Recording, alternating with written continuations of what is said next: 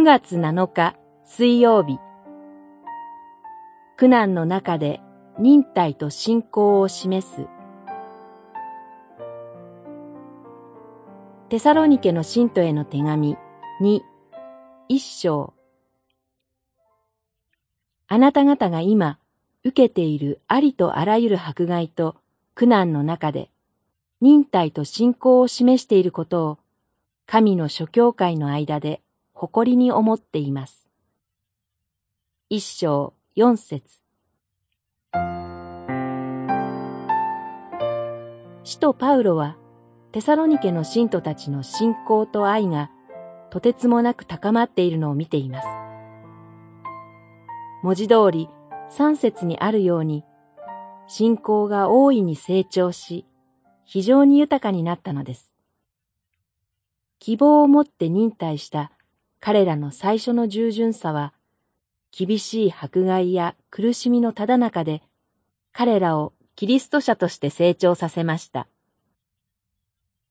これは危機的な時代に教会が教会となるという非常にチャレンジングな課題です。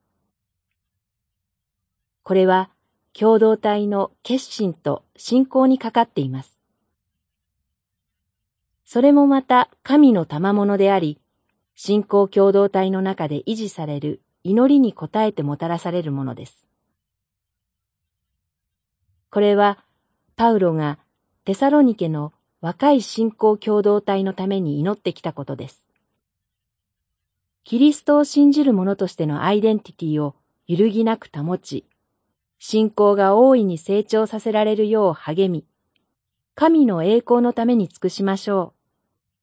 また、苦難と不安の中で、神への信仰を強めるために、熱心に祈り、お互いに支え合っていきましょう。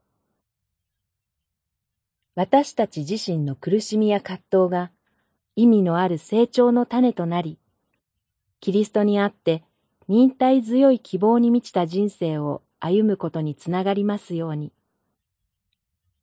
試練によって成熟した信仰が示されますように。祈り。主よ、道からにより善を求める信仰の働きを成就させてくださるように。